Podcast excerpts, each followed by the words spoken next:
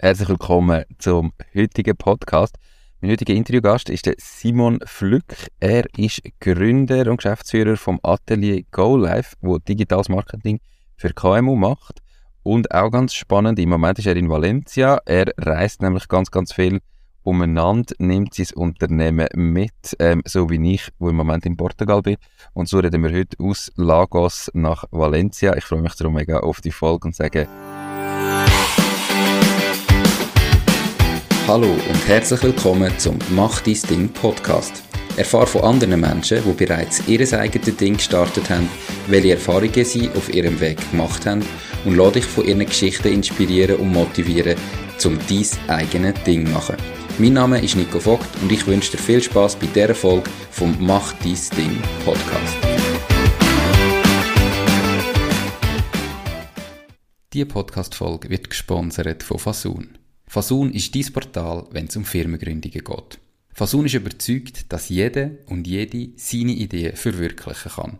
Sie bietet dir kostenlose Beratungen und stehen dir als Partner zur Seite.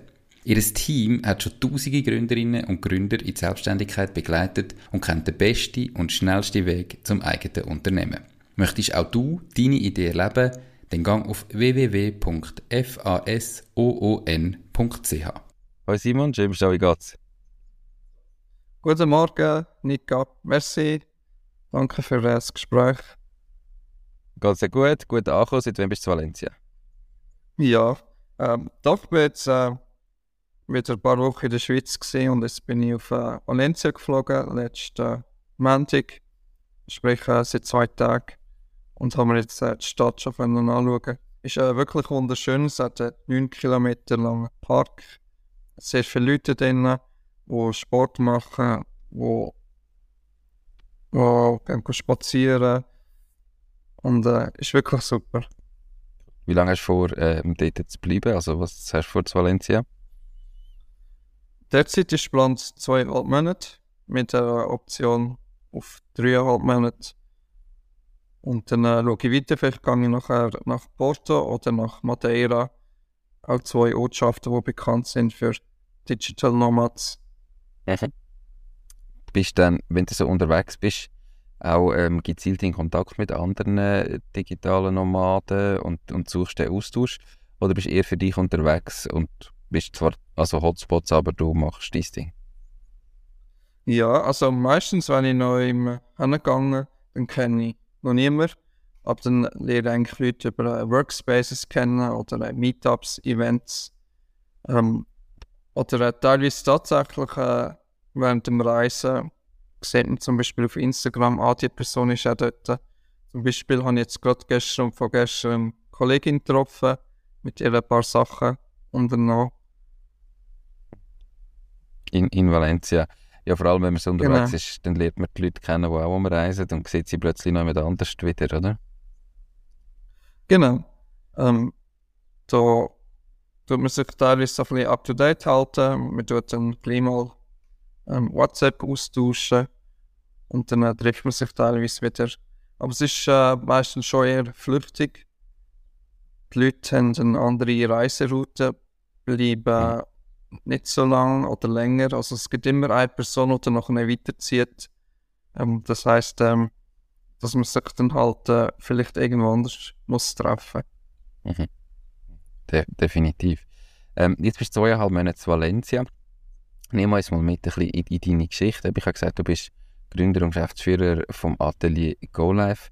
Was genau machst du mit dem, wenn und wie und warum, ganz viele Fragen, hast du überhaupt dein eigenes Ding gemacht und das gestartet?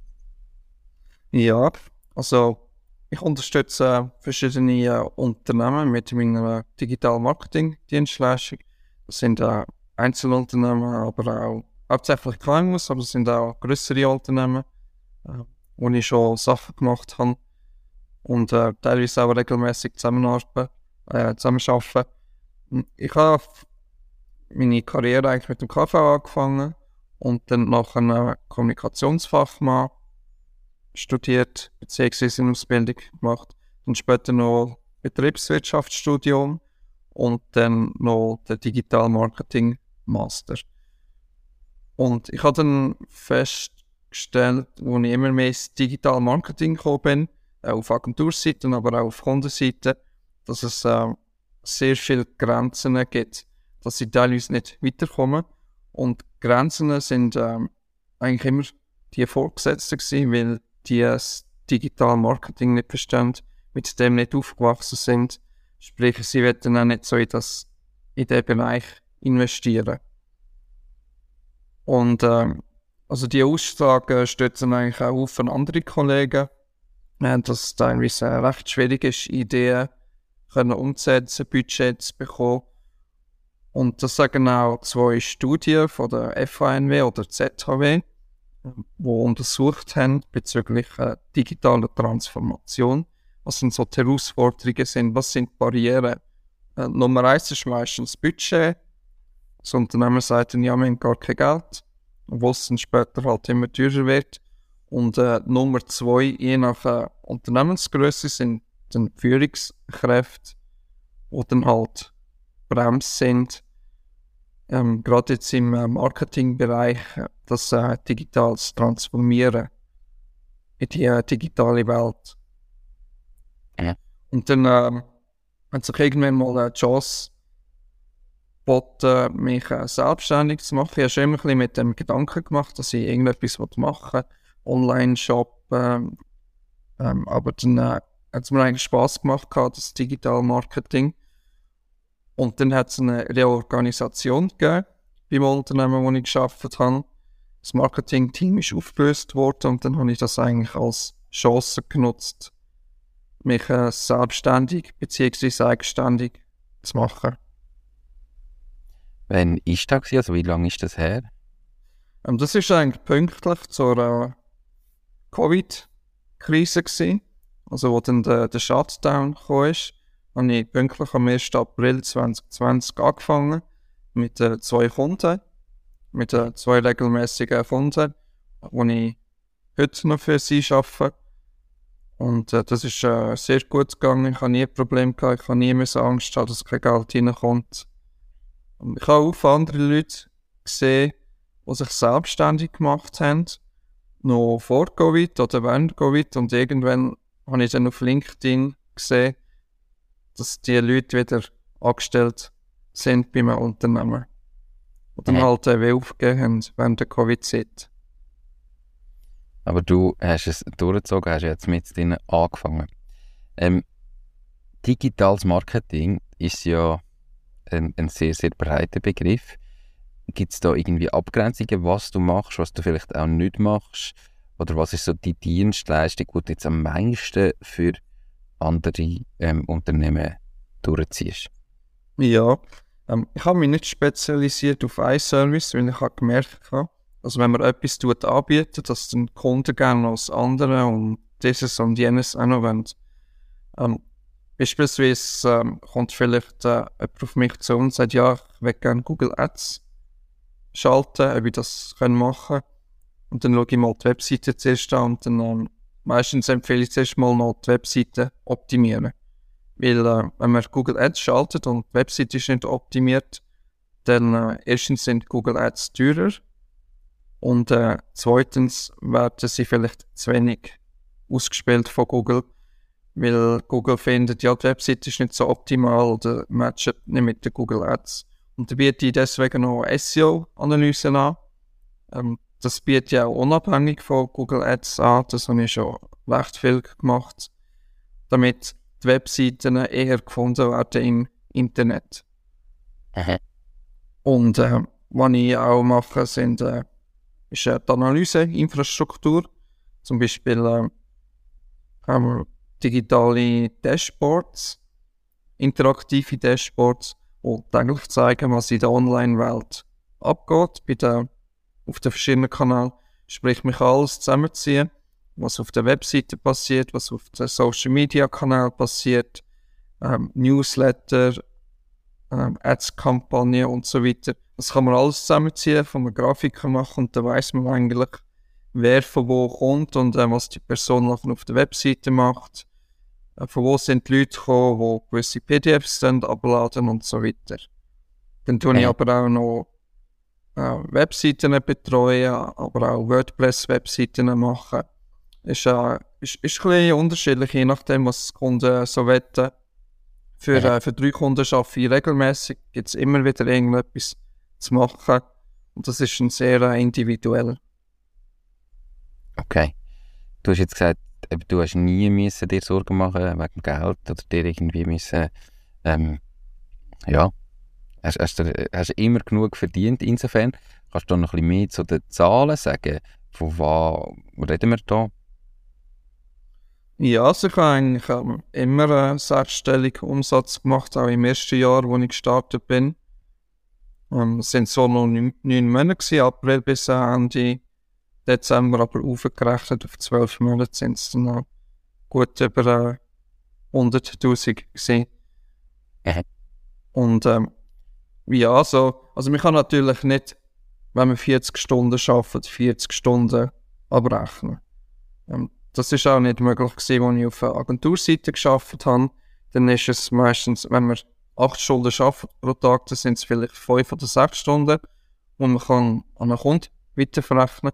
Und der Rest ist halt äh, Administration, Recherchen, ähm, interne Besprechungen und so weiter. Und das machst du auch heute so, also die, deine, dein Abrechnungsmodell, insofern das Geschäftsmodell ist wirklich einfach ein, ein Zeit gegen Geld tausch, wenn ich das so sagen, also dass du stundenweise deine Arbeit abrechnest. Ja, es ist unterschiedlich. Ähm, viele Kunden wetten gerne Pauschalen.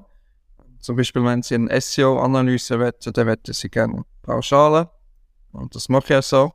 Und dann gibt es äh, Kunden, wo ich einfach tue, äh, pro Stunde abrechne. Und dann äh, gibt es auch Kunden, wo ich zum Beispiel auf das Mo ein monatliches Budget ausmache, dass ich einfach nicht drüber gegangen. Ist ein Ja. bisschen unterschiedlich, je nachdem, äh, was wetten. Es fängt wirklich meistens an mit einer Pauschale und dann wird der Kunde noch dieses und jenes und dann tue ich das äh, stündlich abrechnen. Jetzt ist ja auch zu Corona-Zeiten schon und heute natürlich noch viel mehr, es gibt ja relativ viele Mitbewerber in diesem Markt. Du bist ja da bei weitem nicht der Einzige, der etwas in die Richtung anbietet. Wie konkret findest denn du deine Kunden oder gewünscht du deine Kunden? Was ist so Ja, der Prozess? alles. Mhm. Ähm, also Werbung schalte ich kennen. Also ich gebe keine Franken für eine Werbung oder eine eigene Marketingmaßnahme. Ich bekomme praktisch alle Kunden über eine Mundpropaganda, sprich äh, Weiterempfehlung. Und äh, deswegen mache ich in dem Bereich nicht viel. Wa- Was ich ab und zu mache, sind natürlich äh, Blogs oder auch auf äh, LinkedIn. Und der Effekt ist eigentlich, dass Leute, die mich schon kennen, ähm, sehen mich immer wieder und erinnern sich, dass ich Digital Marketing anbiete und dann brauchen sie selber mal etwas oder äh, sie dann mich weiterempfehlen. Mhm.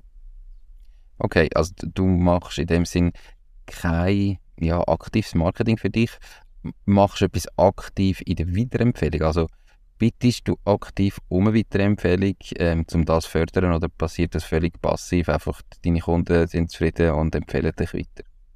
Ja, es ist eher passiv. Ähm, von dem her äh, habe ich mir, mir jetzt noch nie müssen Sorgen machen, dass ich zu wenig Arbeit habe. Ich bin Ja. auch mal froh, wenn ich ein weniger muss machen weil ich halt nicht wirklich viel Auszeit nehme, sprich mal eine Woche oder zwei nicht arbeiten. Weil ich bin eigentlich die einzige Person, die bei meiner GmbH angestellt ist. Und wenn ich jetzt zwei Wochen nicht mache, dann kommt da kein Geld rein. Ja. Von dem her ähm, kann ich es eigentlich gut verbinden mit meinem äh, Digital Nomad Leben. Und dann tue ich einfach mal am, am Abend gehe etwas besichtigen oder am Wochenende. Aber ich kann auch mal ganz einfach durch den Tag frei nehmen, das ist kein Problem. Wie sieht denn so ein normaler Tag von dir aus als digitaler Nomad mit deinem eigenen Unternehmen? Weißt du, wie, wie strukturierst du deinen Tag?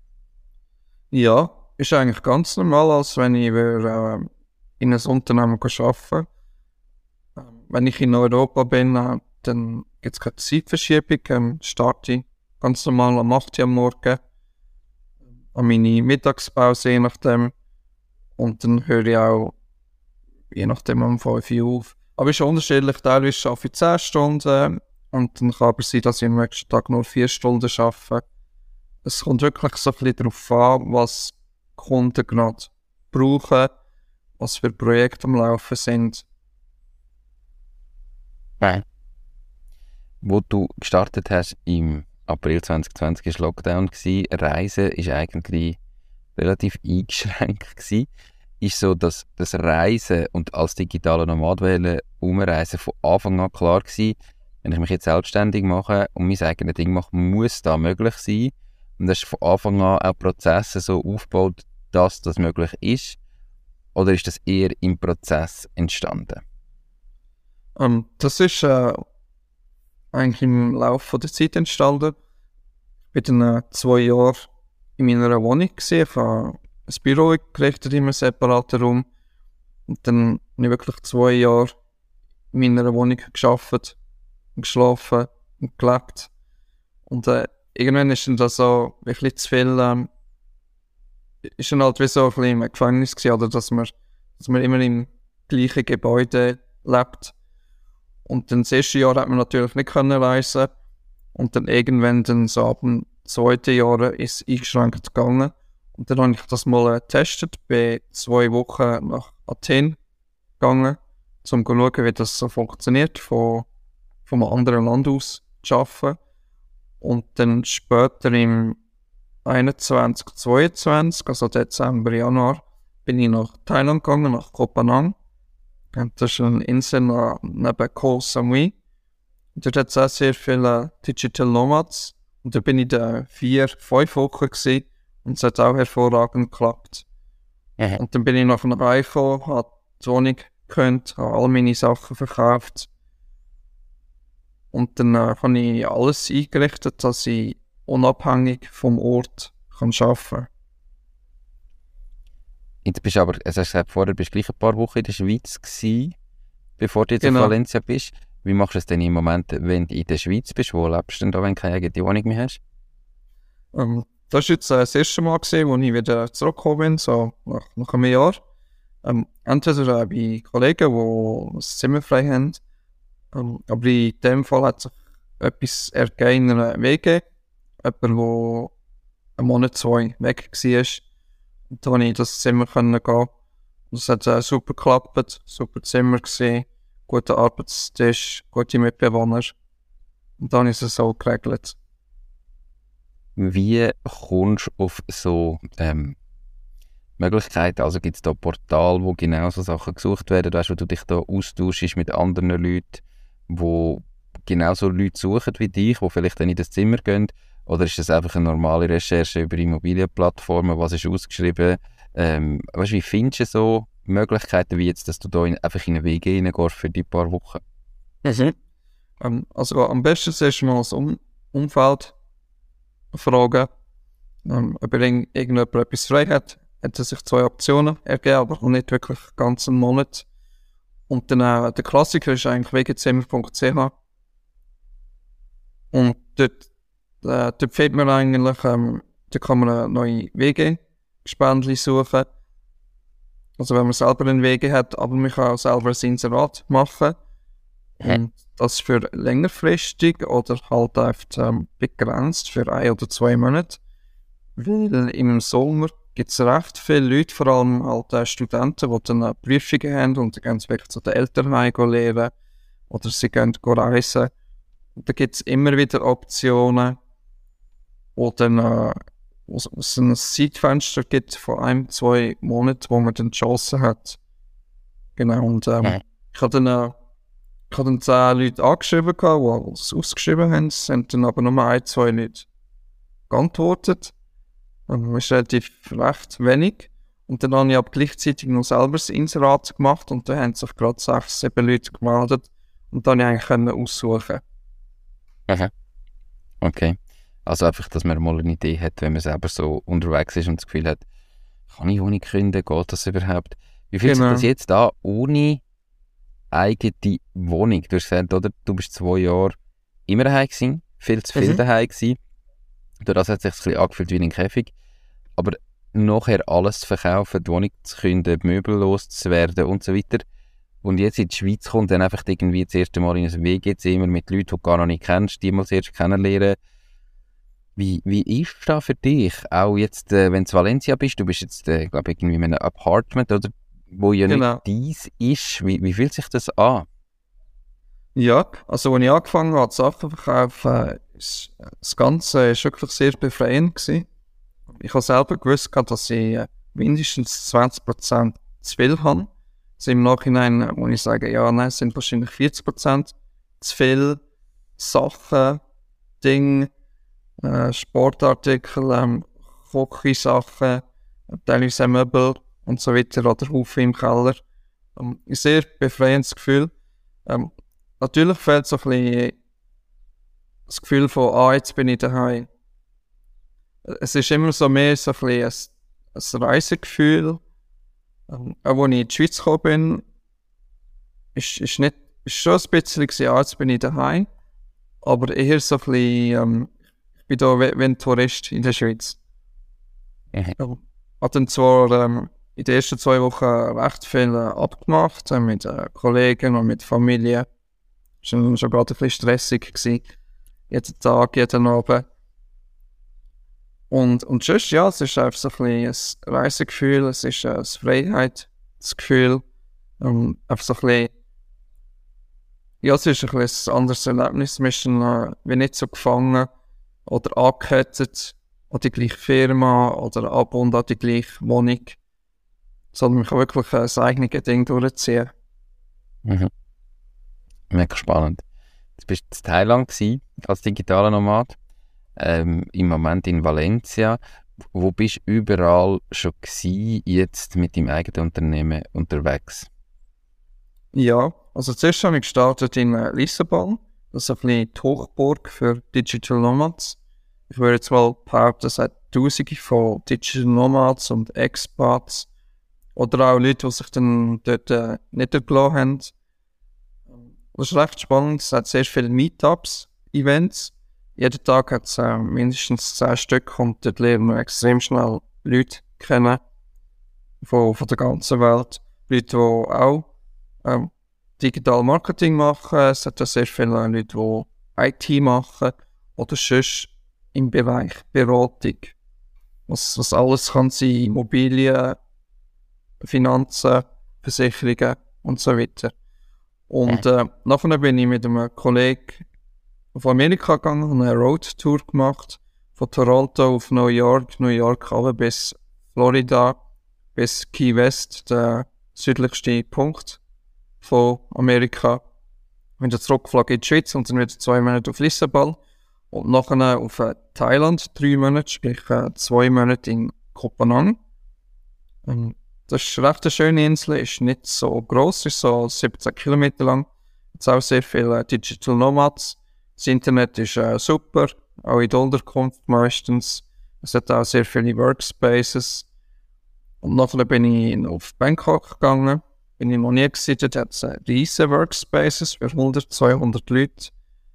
Ähm, hat es dort den Platz teilweise wie ein, zwei Fußballfelder gross, aber richtig modern, so fast ein bisschen Google-mäßig eingerichtet. Dann auf äh, Chiang Mai, ist auch sehr bekannt, das ist im Norden von Thailand. Da hat es sehr viele Digital Nomads, auch wieder sehr viele äh, Workspaces und Internet ist eigentlich auch kein Problem. Also man muss sich keine Sorgen machen in Südostasien wegen dem Internet. Ja. Und dann nachher bin ich noch zwei Monate in Bali gewesen, was so ein bisschen für viele ein Traum ist, so ein bisschen auf Bali gehen, die dort arbeiten. Ist auch sehr schön gewesen. Halt je nachdem, wo man ist, wenn man so eher in den Touristengebiet ist, im, im Strandbereich, hat es schon ziemlich zugenommen die letzten Jahre mit den Touristen und auch der, der Verkehr. Und da empfiehlt sich halt, je nachdem, vielleicht eher so ein bisschen nach U-Boot zu gehen. Es ist eher so ein bisschen in der Mitte, ist viel grüner, so wie im Wald innen, Palmenwald. Da muss man so ein bisschen für sich entscheiden, was einem passt. Ja. Und dann bin ich noch nach Goa gegangen. Das ist in Indien, das ist eine Region. Gestartet zuerst in New Delhi. Das, äh, das ist ziemlich eine hektische Stadt, sehr viel Verkehr.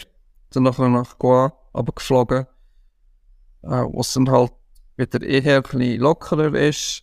Und dort bin ich dann schon ein bisschen an die Grenzen gekommen mit der Infrastruktur. Also, egal wo ich war, hat es täglich Stromausfall gegeben. Und das Internet äh, ist auch ab und zu äh, nicht gegangen. Und, und für das habe ich eigentlich immer als Backup-Lösung äh, SIM-Karte, Data-SIM-Karte. Und das funktioniert eigentlich wunderbar. Dann kann ich noch Zoom, Zoom-Calls, Web-Calls und so weiter über das Handy machen. Und also dann die, noch die bin ich Schweiz ist immer von lokal? Ja, genau. Kostet mhm. meistens nicht viel. So in Südostasien sind es äh, recht günstig, die SIM-Karten. Ich weiß nicht, wie viel das mit zahlt. Doubles sind sehr unterschiedlich von Land zu Land. Teilweise kann man nur ein Package kaufen, zum Beispiel von 20 GB oder 50 GB. Unlimited gibt es nicht überall. Und was man auch noch muss schauen, teilweise gibt es äh, Geschwindigkeitsbegrenzungen beziehungsweise verschiedene Levels. Das habe ich zum Beispiel in Indien erlebt, dass man nicht nur muss auf eine Menge schauen, wo man will haben, an, Internet-Traffic, sondern auch Geschwindigkeit. Grundsätzlich ist es günstig. Amerika war super teuer. Gewesen. In Portugal habe ich, ist es wieder günstiger gewesen, ist 30 Euro gewesen. Und Spanisch ist dann auch wieder günstiger gewesen. Ähm, aber da gibt es jetzt äh, auch kein Unlimited, sondern es gibt einfach das Package. Und da gehst du einfach jeweils vor Ort schauen, was gibt, irgendwo in so einem Shop und, und löst als Backup etwas für den Fall, dass das Internet mal aussteigt, dass es nicht funktioniert. Genau, richtig. Ja, ich mache schnell eine rasche Google-Recherche und es ist, mir eigentlich wichtig, äh, welcher Provider hat die beste Netzabdeckung. Und natürlich in der heutigen Zeit, wenn es geht, äh, 5G, was es immer mehr gibt in Europa, in Asien noch nicht überall. Genau, und dann einfach vergleichen und dann nachher gehe ich Laden kaufen das und dann ist das erledigt. Okay, spannend. Ich habe dich unterbrochen, sorry, du bist dann eben in Indien gewesen und von Indien wieder zurück in die Schweiz. Genau, richtig, ja. Ja, meine zwölf Monate sind langsam vorbei gewesen, weil mir ist eigentlich schon von der Gemeinde angedroht worden, dass ich mich muss abmelden muss. Äh, wenn ich länger als zwölf Monate keinen Wohnsitz in der Schweiz habe. Also ich hatte den Wohnsitz schon, aber keine, keine offizielle Adresse bzw. Wohnung, die ich miete. Ich habe jetzt einfach mhm. eine CO-Adresse, tue meine Post eigentlich zu, zu der Mutter umleiten und sie tut mir noch eine Post digitalisieren und dann direkt aufs Google Drive aufladen. Mhm. Und meine Geschäftspost ist eigentlich ähm, ist auch digitalisiert, das macht Post. Ähm, da bekomme ich nachher alles per E-Mail über. Bin dann nachher auf die Gemeinde gegangen und dann nachher ähm, habe ich sozusagen wieder wir können verlängern und mir gezeigt, hey, ich bin, ich bin neu in der Schweiz, äh, ich möchte mich nicht abmelden. Weil das ist eigentlich noch wichtig äh, für eine GmbH, braucht eine geschäftsleitende Person, die einen Wohnsitz in der Schweiz hat. Ich werde meine GmbH handlungsunfähig und da weiß ich nicht genau, was dann passiert. Wahrscheinlich werde ich aus dem Handelsregister gestrichen, mein Firmenkonto wird dann vielleicht blockiert. Okay. Genau. Das würde nicht so viel Spaß machen. Darum musst du zurück in die Schweiz kommen. Ja, richtig. Und halt auch wieder mal die Leute treffen, Family, Freunde, und sagen, dass ich immer noch auf der Welt ja, bin. Geht. Genau. Und äh, Administratives machen. Mit der neuen Kreditkarte zum Beispiel. Ja, ja. Und jetzt bist du wieder eben, das ist jetzt in dem Fall auf Valencia, ist jetzt so wieder der erste Schritt, quasi wieder auf die Reise zu gehen. Genau, richtig. Ähm, ich rede eigentlich nicht davon, dass ich am Reisen bin, sondern eher am Zügeln. Aha. Weil ähm, ich zugleich mich selber und mein digitales Geschäft von Ort zu Ort und versuche so lange wie möglich dort zu bleiben.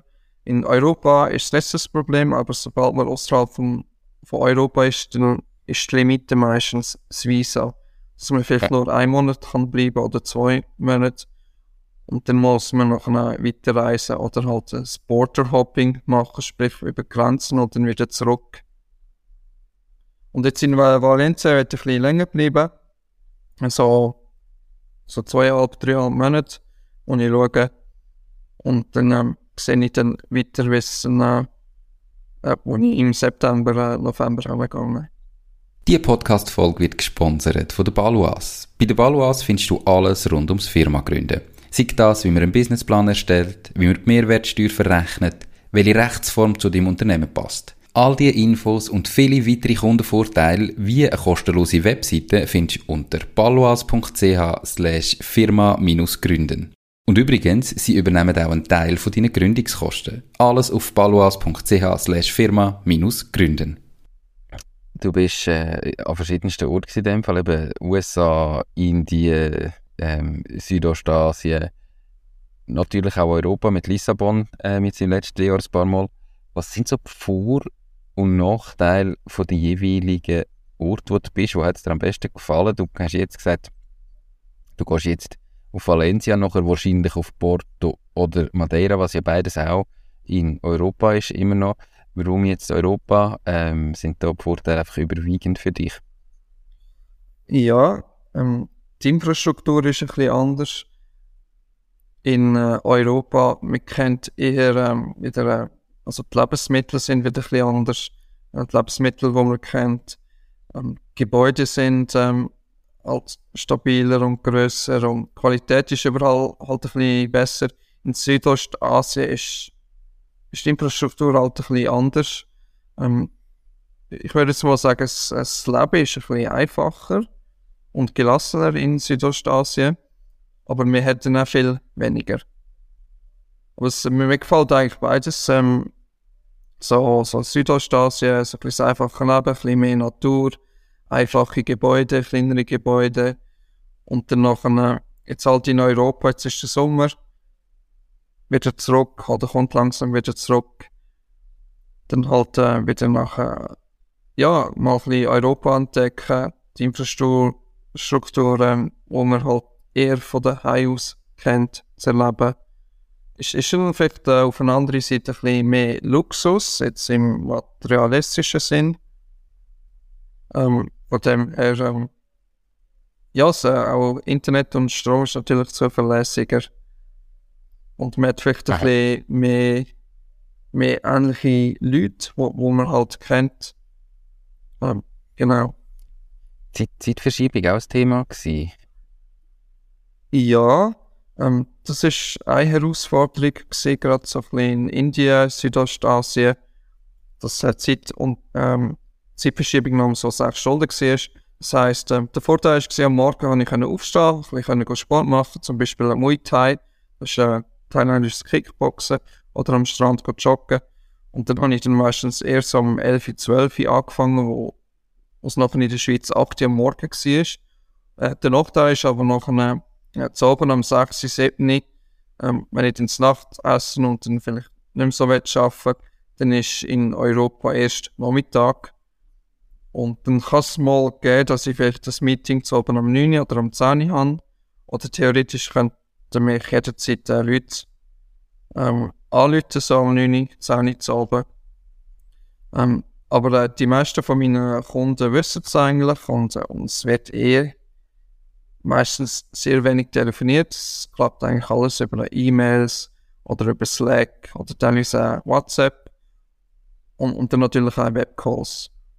Ich glaube, seit, seit äh, Covid äh, viele Leute wollen eher mal einen Webcall machen, auch wenn sie gar nicht zum Zeigen haben, anstelle von, von einem Telefonanruf. Das finde ich noch recht spannend.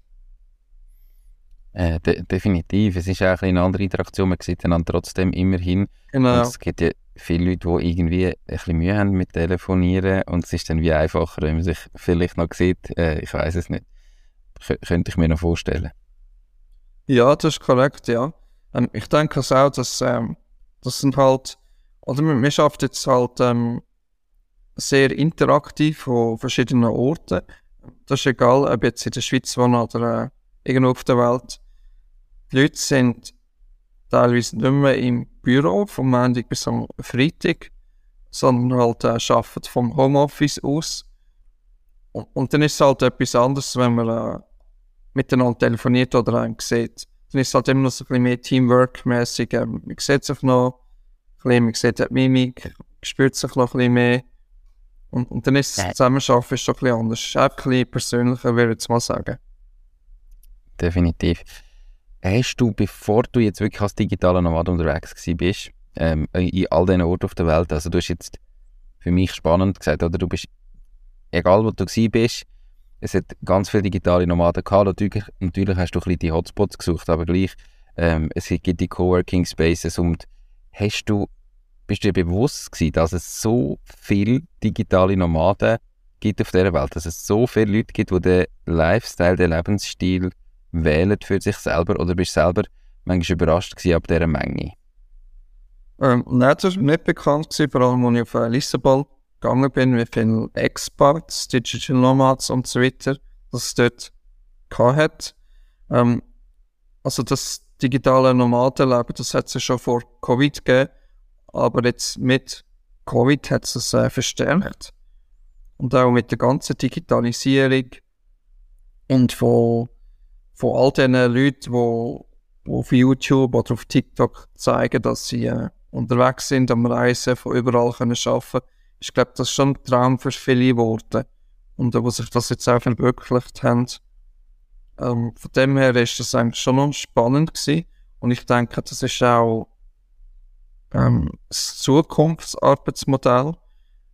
Also auch schon vor Covid hat es Haufen neue Firmen gegeben, die interaktiv mit anderen Leuten zusammenarbeiten, äh, die irgendwo auf der Welt sind, die gar kein offizielles Büro haben weil halt einfach die Arbeitskräfte, die, die sind ja nicht geografisch alle am gleichen Ort, wo man braucht, sondern die sind irgendwo auf der Welt.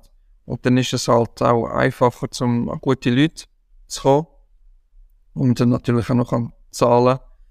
Und da kann man das eigentlich äh, über, äh, über das Internet managen. Für das gibt es heutzutage sehr viele Tools, die einem unterstützen. Plus dann natürlich noch all die Webcall-Tools, definitiv. Also es, es ist nicht für jedermann und ähm, es gibt viele, die sich das überhaupt nicht könnten vorstellen und dann ist ja das super.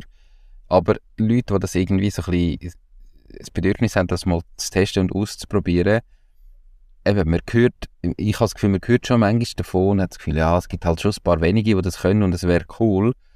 Und wenn man mal so unterwegs ist und dann wirklich mal in die Hotspots geht und sieht, was da alles los ist und wie viele Leute das so leben, wie viele das, das wirklich sind, die da laufen, einfach als digitale Nomaden unterwegs sind. Ich glaube, für viele ist das dann wie schon nochmal so ein Aha-Moment zum, hey, es ist wirklich möglich. Das sind nicht ein paar wenige Leute, die das nachher auf YouTube promoten und irgendwie das super Leben haben und das vorleben, sondern ich kann das wirklich selber erreichen. Und da empfehle ich einfach jedem, der irgendwie das Gefühl hat, eben, hey, mal irgendwie, ich, ich könnte mir da noch vorstellen, mal schauen, ob es etwas für mich wäre, geh in deine nächsten Ferien zum Beispiel mal auf Lissabon ein paar Tage. Und dann halt die ganz gezielt in die Communities, mach mal so Meetups, auch wenn du noch nicht mal am Arbeiten bist dort, aber dass du siehst, was alles möglich ist, mit welchen Berufen, dass die Leute überhaupt alle reisen. Es muss ja auch nicht wie jetzt bei dir sein, dass du zwölf Monate am Stück fast weg bist und die ganze Zeit unterwegs bist, oder? Es geht ja so, so viele verschiedene Varianten, wie bei mir, wo jetzt sind wir äh, im Moment fast drei Monate unterwegs und dann sind wir aber wieder ein paar Wochen in der Schweiz wir sind manchmal nur einen Monat fort und dann wieder ein paar Wochen in der Schweiz. Also die, die Varianten sind ja so vielfältig. Und wenn, wenn du, wo zulässt, dir das überlegst, dann wirklich mal der Tipp, mach mal so etwas. Gang einfach mal irgendwie auf Lissabon für ein verlängertes Wochenende und gang dort an die Meetups und dann merkst du plötzlich, was möglich ist, lernst Leute kennen, die das machen, die vielleicht dir helfen können und so weiter. Ähm, was sind so deine Tipps noch für andere Leute, die sich jetzt überlegen, das so zu leben? Ähm, wo dir das Leben vielleicht vereinfacht hätte, wenn du es von Anfang an gewusst hättest? Ja, also das ist jetzt eigentlich schon ziemlich gut zusammengefasst. Das Wichtigste ist wirklich mal, das selber zu testen. Natürlich auch die, die angestellt sind, wenn das mit dem Arbeitgeber absprechen. Und dann halt wirklich mal alleine hingehen und versuchen, äh, dort arbeiten. Ähm, aber noch wichtiger ist, dass man äh, halt wirklich alles tut, vorher organisieren.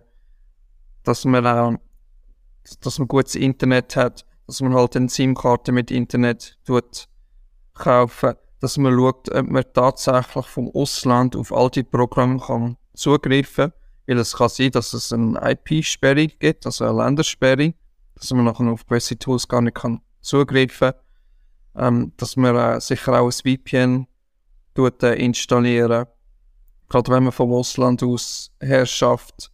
Ähm, da muss man schon ein bisschen sich vorbereiten und, äh, und dann einfach mal ein bisschen recherchieren. Es gibt genug Blogs, wo, oder überschreiben, über das Digital Nomad leben, was, äh, was man so bisschen alles muss machen, an was man muss denken. In Europa ist jetzt, ist es jetzt ein Problem mit dem Visa. Im Ausland ist es, ein, also außerhalb von Europa ist es ein bisschen schwieriger. Ähm, da, also daher muss man schon ein bisschen viel vorbereiten. Und, und viele Leute, die ich noch mal treffe, die dann, die dann sagen, ja, das wäre so schön, das hätte ich auch, kann ich aber nicht und da kommt irgendeine Ausrede. Also die Leute setzen sich teilweise selber Grenzen. Teilweise hören, ja, ich kann nicht, ich habe Kind. Ähm, aber ich habe schon viele Familien getroffen, die, die haben auch Kinder, die, die machen das schon seit Jahren, die machen das schon seit vor Covid, gehen ein paar Monate noch immer hin. Natürlich äh, muss es ein Beruf sein, wo man halt wirklich von, von außerhalb vom Geschäft kann erledigen. Mhm. Aber auch versuchen, die, die Grenzen, die man hat im Kopf, dass man die äh, versucht äh, zum Gehen, dort äh, Lösungen suchen. Und dann ist eigentlich recht viel möglich. Ja, ich merke jetzt, oder, wie du gesagt hast vorher, Kind, wir haben ja selber einen Sohn, den wir dabei haben, aber auch hier auf dem Platz haben wir verschiedenste Leute jetzt schon gesehen. Wir hatten Nachbarn mit drei schulpflichtigen Kindern, die haben ihre Kinder aus der Schule genommen, ähm, ins Homeschooling, nur für eine begrenzte Zeit, jetzt von Ostern bis an die Sommerferien. Und dass in dieser Zeit können reisen und in dieser Zeit mal etwas machen und Kinder trotzdem den Schulstoff können machen Wir haben aber auch Nachbarn, oder Leute auf dem Campingplatz, ein paar Plätze weiter, die haben zwei schulpflichtige Kinder gehabt.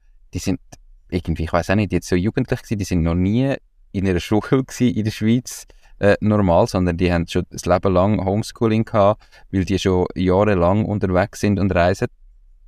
Ich glaube, da gibt es wirklich noch von Kanton zu Kanton auch Unterschied. Aber die einen haben dann auch gesagt, sie haben einfach den Kanton gewechselt, um können reisen also, ähm, und das mit dem Homeschooling können organisieren Man muss halt dann bereit sein, auch ja, in Anführungszeichen Opfer einzugehen. Und es ist schon auch noch wichtig zu sagen, oder? Es ist dann schon auch nicht immer so romantisch, wie es vielleicht in diesen Videos dargestellt wird. Es ist mega geil, ich finde es der Hammer, ähm, wir geniessen das unglaublich, aber es bringt auch ganz viele Schwierigkeiten mit sich, wo du halt einfach irgendwie dir vielleicht auf den ersten Blick nicht bewusst bist. Eben, wenn du jetzt gerade noch außerhalb von Europa gehst, bis du das Visum organisiert hast, nachher willst du vielleicht noch mit sein, dann gefällt es dir, dann du bleiben, dann kannst du aber nicht, weil du wieder das Land musst verlassen, weil das Visum abläuft, nachher musst du ausreisen, musst vielleicht wieder einreisen, kostet auch immer, vielleicht kommst du kein neues Visum oder keine Verlängerung über, was machst du? Also es ist schon, es hat ganz viele Probleme, Herausforderungen, die es mit sich bringt, wo man sich vielleicht nicht bewusst ist und wo man einfach sich schon auch sollte wissen das ist nicht nachher einfach, ich kann heute kommen und sagen, ah, jetzt gehe ich auf Amerika, morgen gehe ich hier an und dann mache ich das. Ganz so einfach ist das eben nicht, sondern man muss sich auch um ganz viel kümmern rundum. Ähm, aber wer das Gefühl hat, er möchte das gerne oder bis jetzt schon viel gereist ist und das eh gerne macht, so Zeug organisieren, hey, macht es, probiert es und eben gehen an so Ort, weil dann sehen ihr plötzlich, dass andere Leute da wirklich machen. Dass andere Leute so wirklich leben, ganz normale Leute, wo das Gefühl hast, manchmal, ah, ja, warum eigentlich nicht, könnte ich ja vielleicht auch. Mhm. Genau. Ja, du hast das äh, auch wieder gut zusammengefasst. Ähm, also für mich ist es eigentlich nichts anderes als wie von daheim aus arbeiten, auf, dem, auf der, von einer anderen geografischen Lage. Ähm, aber es gibt schon recht Herausforderungen, teilweise einfach so ein bisschen andere, gerade im Bereich Administration, Briefpost und so weiter. Was ist, wenn die SIM-Karte nicht funktioniert? Was ist, wenn die Kreditkarte abgelaufen ist? Ähm, Visa-Sachen und dann äh, natürlich vielleicht auch ein bisschen Heimweh-Sachen oder ähm, dass, dass man Sachen nicht hat, wo man eigentlich schätzt. Ähm, das ist vielleicht meistens Essen oder Getränk, aber vielleicht auch Qualität oder wie irgendetwas läuft. Dann natürlich auch die Infrastruktur, wo wir immer organisieren zum Arbeiten, Internet. Dann natürlich auch ähm, Work-Life-Balance muss man schauen ähm, dass man das kann gut organisieren kann. Bei mir ist es eigentlich nichts anderes als eine ganz normale Arbeitswoche. Ich arbeite vom Montag morgen bis äh, Freitag zu oben. Und äh, da bin ich gar nicht am Umreisen, sondern halt erst ähm, nach dem Feierabend oder am Wochenende. Äh, oder natürlich nehme ich ähm, mal ab und zu einen Nachmittag frei. Und äh, was du auch schon angesprochen hast, äh, Zeitzone. Das muss man sich einfach ähm, wo man schaut, dass man das sich zu Nutzen kann machen dass wenn man äh, voraus ist, dass man äh, am Morgen hat man gute Zeit, um äh, Sachen zu machen. ins Meer schwimmen, Sport machen, einkaufen. Aber da muss man halt bedenken, dass man dann nachher in der Nacht muss arbeiten muss. Der Vorteil ist natürlich auch für gewisse Kunden nachher, wenn sie Aufträge am, am Abend geben, dass es nachher am Morgen schon erledigt ist. Weil man steht dann viel früher auf und dann ist man schon am Arbeiten, obwohl in der Schweiz vielleicht erst drei am Morgen ist. Das kann noch ein, ein Vorteil sein. Und dann jetzt bis jetzt eigentlich nie ein Problem gehabt oder, oder eine Beschwerde von einem Kunden, dass es nicht gut klappt mit der Zeitzone. Ähm, sie nehmen sogar Rücksicht drauf, obwohl ich sage, hey, ihr müsst keine Rücksicht auf mich nehmen. Ist ja meine Entscheidung, dass ich in einer anderen Zeitzone bin. Und wenn ihr jetzt am ähm, 3 am Nachmittag ein Meeting wollt machen und bei mir ist es um 9 oder 10 Uhr zu oben, ist das eigentlich mein Problem. Genau. Also man muss halt einfach können, also man muss sicher ein Problemlöser-Person sein, können mit den Herausforderungen umgehen. Und wie du gesagt hast, ähm, es gibt andere Herausforderungen, als wenn man daheim in der Schweiz wohnen Und äh, ja, das ist eigentlich das, was, was spannend macht. Ja, definitiv. Und es ist sicher noch ein Unterschied, ob du jetzt als Angestellter ähm, gehst, wo du vielleicht weniger flexibel bist und weniger kannst selber einteilen oder als ähm, Selbstständiger oder Unternehmer. Und dort aber einfach ganz allgemein ist meine Empfehlung, sind mit euch nach Kunden einfach offen und ehrlich und kommuniziert da von Anfang an. Und viel lieber haben halt einen Kunden, der mit dem Lebensstil nicht klarkommt, der das nicht gut findet, wo irgendwie, ich sage jetzt, in seinen starren, sturen, sturen ähm, Grenzen lebt. Den haben ihr gescheiter nicht, ähm, weil das kommt nicht gut und dann müsst ihr nicht so tun, als würdet ihr das in der Schweiz machen, sondern sprechen das offen an. Und bei den allermeisten Leuten ist es eher noch so, dass sie dann, ah cool, wie funktioniert denn da, was macht das? Und das ist eigentlich noch etwas Positives und sie wissen es von Anfang an, ähm, das ist auch ganz, ganz klare Empfehlung. Wenn ihr es macht, dann, dann redet offen darüber und es nicht irgendwie probieren zu verheimlichen. Absolut, ja. Bin ich zu 100% einverstanden. Ähm, viele von meinen Kunden fragen immer wieder nach, ja, wo bin ich jetzt? Mach mal deine Webcam an, zeig mal, wo du jetzt gerade bist. Mach, äh, mach eine Tour und so weiter. Vor allem, als ich halt gerade in der Südostasien war, da habe ich sehr viel am, am Meer gearbeitet, ähm, äh, Workspace am Meer gehabt, oder ich habe sogar am Strand gearbeitet, weil an der Strand hat es Bars und Restaurants mit äh, Wi-Fi, Wi-Fi, was sehr gut funktioniert. Ähm, der einzige Nachteil ist, wenn man am Strand arbeitet, es wird dann irgendwann mal zu heiß. Aber es ist schon noch ein Erlebnis. Wenn es ist alles sandig. Genau, ja. Es ist schon noch ein Erlebnis am äh, Strand arbeiten und dann hat man Webcalls. Ähm, ist schon ja, ist ein schönes Erlebnis, aber es muss nicht unbedingt jeden Tag sein. Das ist es so. Hey Simon, jetzt noch so ähm, abschließend, was wären Tipps von dir für andere Leute, die ihr eigenes Ding machen? Ähm, egal ob jetzt digitale Nomaden oder nicht, was sind so deine drei grössten Learnings gewesen, deine drei grössten Tipps für Menschen, die ihr eigenes Ding heute starten? Genau. Ähm, ich würde ähm, ich bin immer eine Person gewesen, wenn ich eine Idee hatte, die ich so ein für mich behalten und als die Leute eigentlich immer zuerst erst erzählen wenn ich es umgesetzt habe. Ähm, das kann aber ein Fehler sein, weil äh, möglichst viele Leute über die Idee erzählen, äh, solange man es nicht kann kopieren Weil man bekommt so viele Tipps über, wo, wo einem helfen, noch ein eigenes Geschäftsmodell weiterentwickeln. Das würde ich unbedingt machen. Dann das Zweite ist halt all die Grenzen, die, im, die man im Kopf hat. Man, hat immer irgendwelche Ausreden. Ah, ich kann das nicht machen wegen diesem und jenem und so weiter. Dass man versucht, eine Lösung zu finden. Dass man halt, äh, dass, äh, der ganze Drang, den man hat, tut man so ein bisschen, macht man ein Projekt daraus. Und das Projekt tut man so ein bisschen in kleine Teile staffeln und dann tut man halt äh, die einzelnen Projektschritte abarbeiten mit all den Problemen, die es hat. Und irgendwann merkt man, hey, ist ja gar nicht so schwierig gewesen. Okay. Und, äh, ja, und ist halt auch wichtig, ein Ziel setzen und vor allem auch einen Terminplan. Wenn man keine Termine setzt, dann setzt man es nicht um oder dann vielleicht irgendwann oder tut es äh, rausschieben. Also, dass für dich selber sagst, bis dann und dann habe ich das und das gemacht. Genau, richtig, ja. Also ich merke es bei mir selber, wenn ich irgendetwas vorhabe, dann habe ich es einfach immer nur im Kopf. Und äh, wenn ich mir keinen Termin setze, dann, dann setze ich es nicht um, weil es besteht dann keine Dringlichkeit.